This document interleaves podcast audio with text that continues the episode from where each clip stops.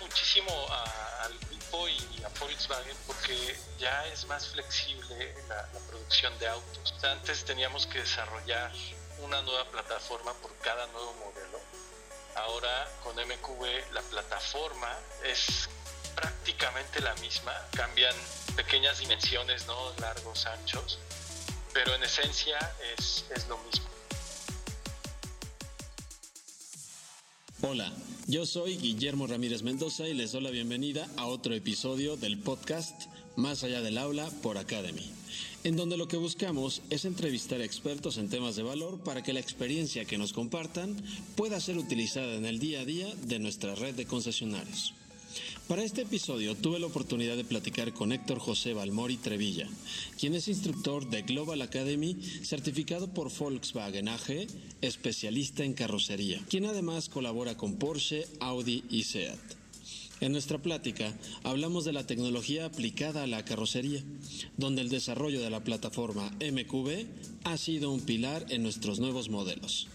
Hablamos también de los retos de trabajar con esta carrocería en el área de postventa y la importancia de seguir los procesos en las reparaciones. Espero que disfruten la entrevista y sobre todo de los conocimientos de un experto en la materia. Comenzamos.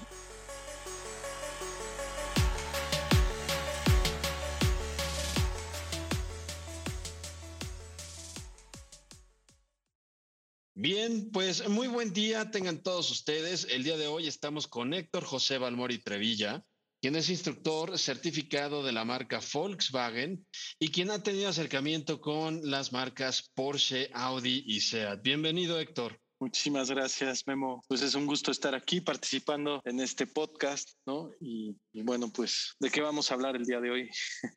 Bien, pues la verdad eh, es un tema bastante interesante y que tenemos que explotar y tiene que ver con la tecnología aplicada a la carrocería. Y bueno, ¿quién, quién más que tú, Héctor, para comentarnos sobre estos estos, eh, eh, estos avances que hemos tenido a lo largo del tiempo y que en la marca y en el consorcio de Volkswagen, pues marcan un hito. Así que, Héctor, comenzaría yo con la primera pregunta. ¿Qué es MQB y cómo cambió a Volkswagen? Ok, eh, MQB son las siglas de la plataforma modular transversal en, en alemán y bueno, es una nueva manera que se implementó en el grupo para fabricar autos, sobre todo para autos con montaje de motor este, transversal. Y ha cambiado muchísimo al grupo y a Volkswagen porque ya es más flexible la, producción de autos. Antes teníamos que desarrollar una nueva plataforma por cada nuevo modelo. Ahora eh, con MQB la plataforma en sí es prácticamente la misma, ¿no? Eh, cambian pequeñas dimensiones, ¿no? Largos, anchos, pero en esencia es, es lo mismo, ¿no? Y bueno, creo que también han logrado en términos de, de seguridad aumentarla muchísimo por el uso de los aceros conformados en caliente, que aumentan rigidez y protección a ocupantes en caso de accidente sin necesariamente aumentar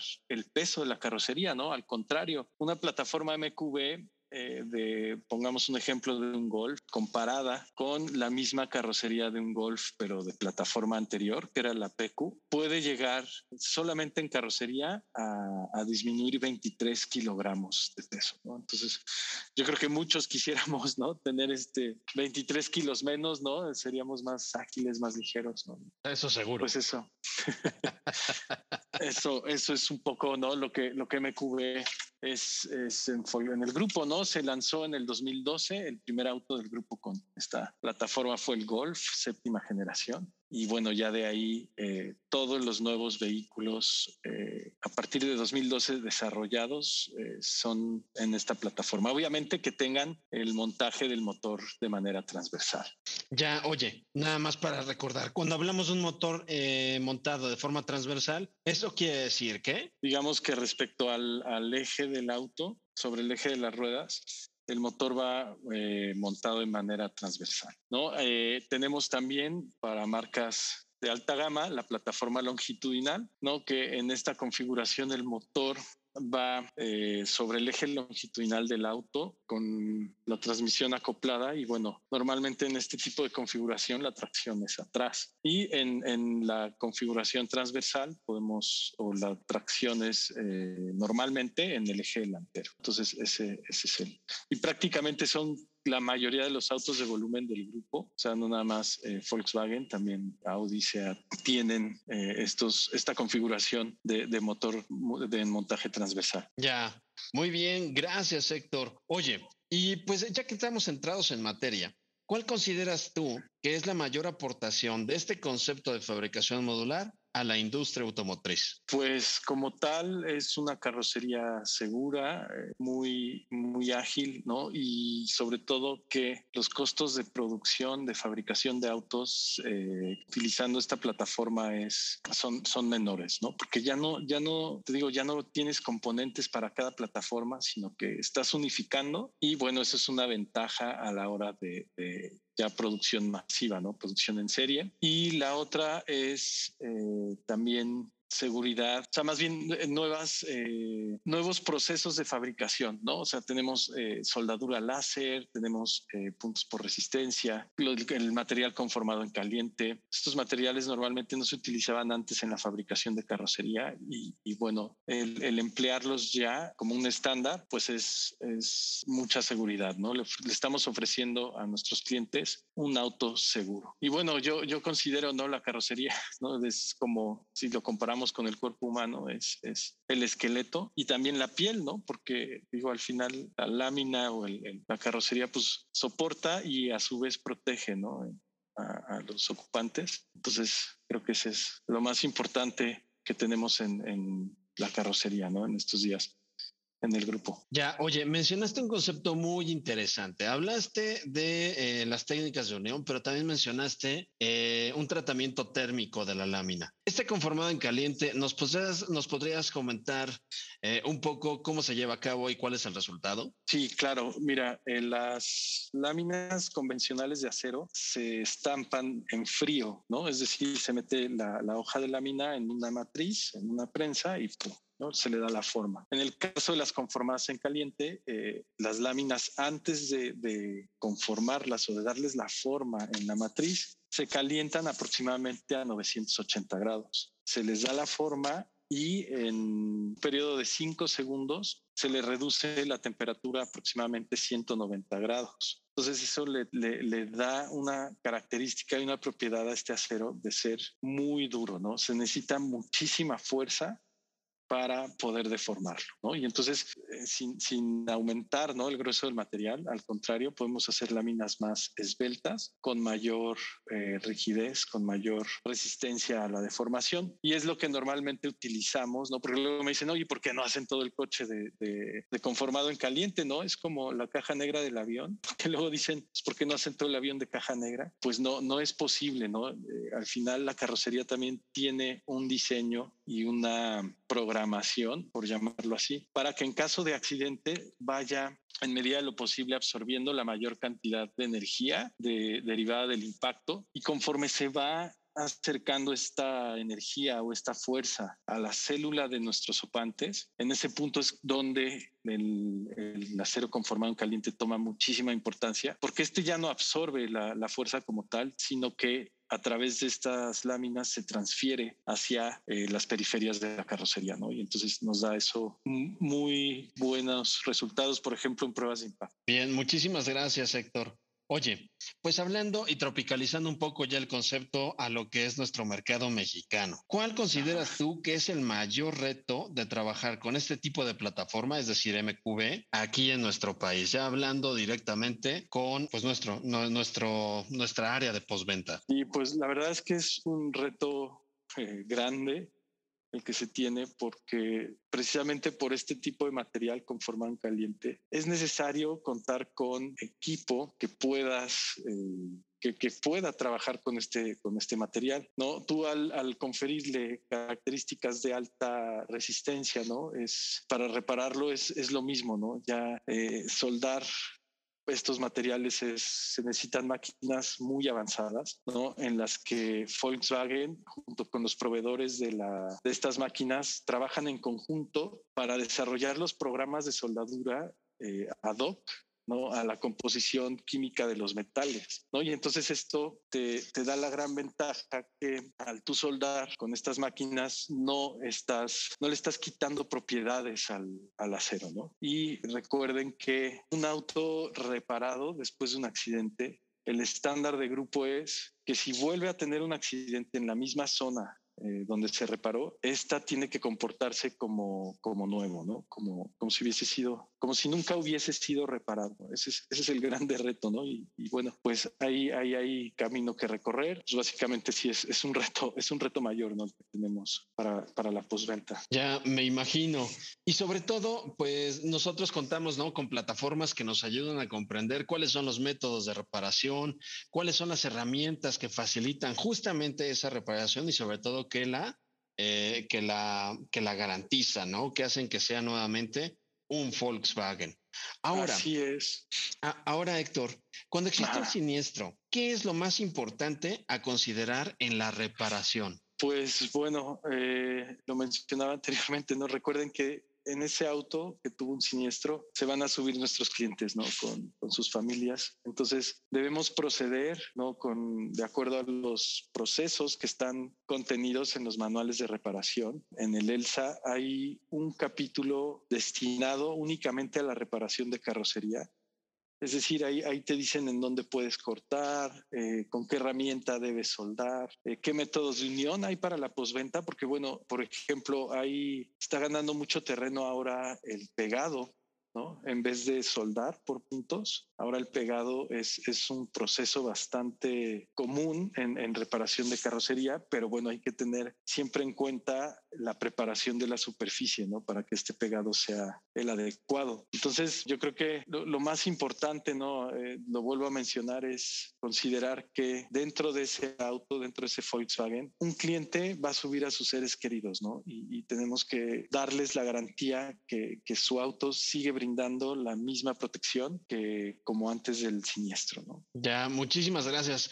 Oye, y algo que me llamó la atención eh, fue la analogía ¿no? que hiciste con respecto al tema de la carrocería y el tema de pintura, porque también uno va de, va, va de la mano con la otra. Mencionaste que era la, el esqueleto y la piel. En una es reparación, correcto. seguramente no debemos de enfocarnos eh, solo a lo que es la carrocería. Va acompañado de eh, temas de eh, justamente protección ante anticorrosiva de la lámina, de la pintura. Aquí, en una reparación, supongo que eso también se debe de contemplar. ¿Cuáles serían, basado en tu experiencia, ¿no? Y lo que has podido ver de, también inclusive en otras marcas del consorcio, ¿cuáles serían esos puntos a considerar importantes para evitar la corrosión, para, para que no exista okay. ese problema? Sí, bueno, mira, de fábrica en el grupo contamos con una garantía contra perforación por corrosión de 12 años en las carrocerías, ¿no? Y esto se logra aplicando desde, desde el inicio de la fabricación de la carrocería. La lámina, pues no es, no es acero eh, común y corriente, ¿no? Es, el acero viene con una capa de zinc que es el primer material anticorrosivo que se le aplica a, a las carrocerías. De ahí se construye la carrocería, se pasa por un proceso de desengrasado y pasa por unas tinas de inmersión. Ahí se le pone eh, la protección cataforética y esta es aplicada por electrólisis. Es decir, la, la carrocería se carga eléctricamente eh, negativa o positiva y el líquido, el, el, KTL o la cataforesis, lleva la carga contraria, ¿no? Y recuerden que por principio de repulsión de cargas, pues estas cargas diferentes se atraen, con eso, pum, se adhiere esta capa de KTL, ¿no? Entonces es la segunda o es el, sí, es la segunda capa que se le pone a, a nuestras carrocerías para la protección corrosiva. Después, pues eh, la, la lámina o la construcción de la carrocería son varias láminas que están están eh, a veces soldadas, pegadas unas sobre otras, ¿no? Y entonces en, en el espacio que hay en los empalmes o, o, en una lámina que está sobre otra, pegada o soldada, se tiene que proteger también para evitar que en ese empalme o en esa unión ingrese la humedad, ¿no? Entonces se aplica un sello de PVC, sello de costuras y también en la parte inferior de la carrocería llevamos la protección contra golpes de piedra, ¿no? Que es un poco rugosa. Lo pueden ver en los estribos, ¿no? De nuestros vehículos. Se ve eh, el acabado ahí un poco rugoso. Pues bueno, esa es la protección antigravi. Y entonces ya, ya, ya me perdí en qué capa íbamos. Porque ese es sello de costuras la tercera y de ahí viene el, el, primer, ¿no? El primer no es más que un sellador y un promotor de adherencia para la pintura. ¿No? Que, que, se va a aplicar eh, posteriormente. Se pone primer, luego la base color y luego el transparente, ¿no? que es el que le confiere el brillo eh, a, a, la pintura. Y una vez terminado esto, se hornea la carrocería a 180 grados, ¿no? y entonces esto pues queda, pues ustedes han visto los acabados ¿no? de nuestros autos, quedan fantásticos, ¿no? con, con un muy buen brillo y, y, además, pues bueno, además de la gama de colores que, que manejamos, la pintura es, digamos que la misión no es que se vea bonito el coche, es protegerlo contra la corrosión. Ay, se me olvidaba, también en los huecos que quedan, ¿no? Por ejemplo, entre las puertas, entre la lámina exterior y la lámina interior de, las puertas, después del horneado, se rellenan con cera, ¿no? Para evitar esta, esta corrosión, ¿no? Entonces, vean que, llevan un tratamiento bastante robusto para evitar la corrosión y por eso es que podemos dar 12 años de garantía.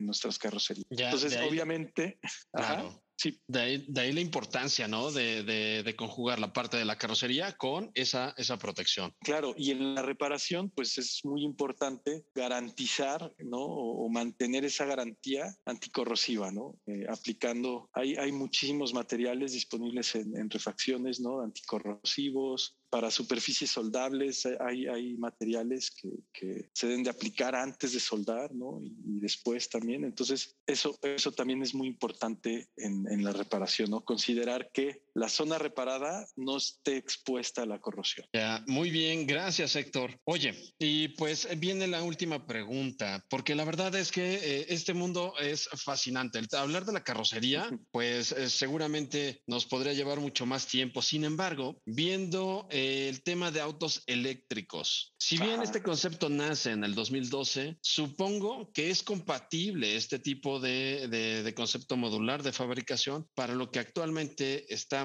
viendo nacer y lo que viene en el futuro, Héctor. ¿Cuál es para ti el futuro de la carrocería? Pues bueno, mira, así como bien lo dices, la MQB eh, se planteó para optimizar ¿no? la fabricación de autos y, bueno, ya desde ese entonces estaba planteado la migración a los autos eléctricos. Entonces, de la MB, de la MQB, perdón, vamos a migrar a la plataforma modular eléctrica, la MEB, y eh, en esta, pues prácticamente desaparece el túnel central, ¿no? característico de, de casi todos los vehículos, ¿no? porque ya no vamos a tener un tubo de escape y toda la plataforma del piso se convierte ahora en baterías. ¿no? Creo que la, la, movilidad sin carrocería no es posible, no importa que sea diésel, gasolina, eléctrico, la carrocería siempre va a estar ahí porque pues es la que tiene que de entrada soportar todos los grupos no mecánicos de pulsión y sobre todo pues llevar de manera confortable y segura a, a nuestros pasajeros no y seguramente van a traer igual de retos no para la reparación no el tema de la estructura para la protección de batería en caso de impactos laterales es, todo un tema, ¿no? Empieza a haber eh, aluminio ya en la carrocería, entonces va, va, a estar interesante, ¿no? Y al final, con, con el manejo autónomo y cada día más con ayuda de los asistentes, la, la, siniestralidad va a bajar muchísimo. O sea, no es que no, no es que milagrosamente los coches dejen de, de, chocar. Sin embargo, va a llegar un punto en el que si llega a haber una colisión, pues la siniestralidad, ¿no? La, la, la envergadura o, o, la gravedad, ¿no? De los daños se va a ir minimizando, ¿no? Entonces, esto también es, es muy interesante y plantea un, un, esquema interesante para el futuro, ¿no? Entonces, eh, pues ya nada más eh, hay que esperar, ¿no? Que nos llegue a nosotros algún vehículo de la familia ID, ¿no? O bueno, ya Audi tiene el e-tron, entonces sí es eh, ya, ya es una realidad, pues, ¿no? Y, la carrocería, pues, no se queda fuera de, esta, este desarrollo. Bien. Oye, Héctor, pues agradezco mucho tu tiempo, agradezco que nos hayas compartido en este, en este espacio, ¿no? Tu, tu parecer y tu expertise. Y pues bueno, eh, agradecemos, agradecemos a todos su tiempo y esperemos que hayan disfrutado de este episodio de podcast Más allá del aula. Un gusto, Héctor. Gracias. Muchísimas gracias, Memo. Y bueno, un gusto que hayan considerado para platicar de este tema. Les envío un saludo a, la distancia. Síganse cuidando y pues nos vemos en la próxima. Muchísimas gracias.